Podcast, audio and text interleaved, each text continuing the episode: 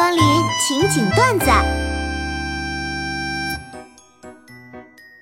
我是一名设计师，最近做的设计啊，总是被老板改来又改，哎，是我最郁闷的事儿了。昨天前台小姑娘给我支招了。哎，子金，你不要让别人有太多时间来挑剔你就行了。比如你做完的东西，最好在下班前半个小时给老板看，保准没错。哎，这个办法好像可以试试。哎，于是啊，我今天就按照他说的，下班前半个小时再给老板看我的设计稿。然后你猜怎么着？现在是凌晨两点，我还在加班呢。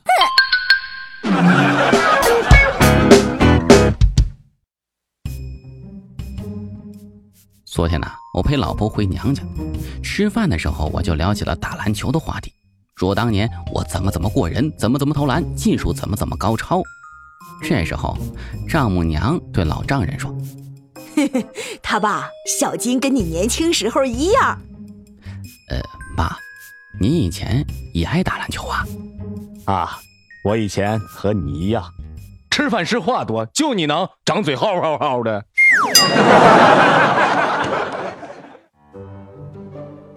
小明躲在操场上抽烟，被班主任抓了个正着。班主任一巴掌扇过去，怒吼：“小小年纪，抽什么烟呢？中中华，我问你烟名了吗？滚！”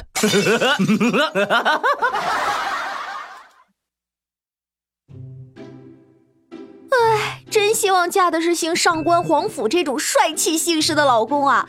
这样呢，就可以给小孩起名叫上官建国、皇甫秀芬这样的名字，呃，给大家看看什么叫做肆意浪费。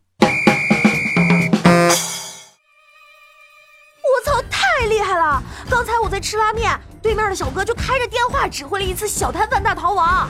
回归小六，城管已经疯了。然后小哥看着电脑又说：“他们在另一条路。” What the fuck！他还在城管工作群潜伏，拿两个手机指挥路线，骂人 fuck！八十万摊贩总教头啊！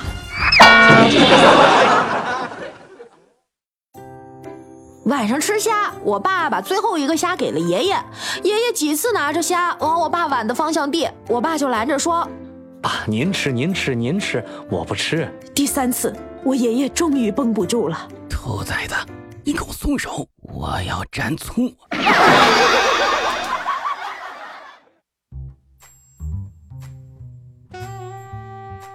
从今以后，我再也不会过万圣节了，气死我了！哎，我告诉你们啊，昨天晚上我去找我哥们玩，他和他女票在家里打王者荣耀，我半开玩笑的说了一句：“不给糖就捣蛋。”好嘛，他亲了一下他女票，然后问我：“甜吗？”我当时就想杀了他了。今天的节目就是这些了，每周一、三、五晚十九点，情景段子不见不散。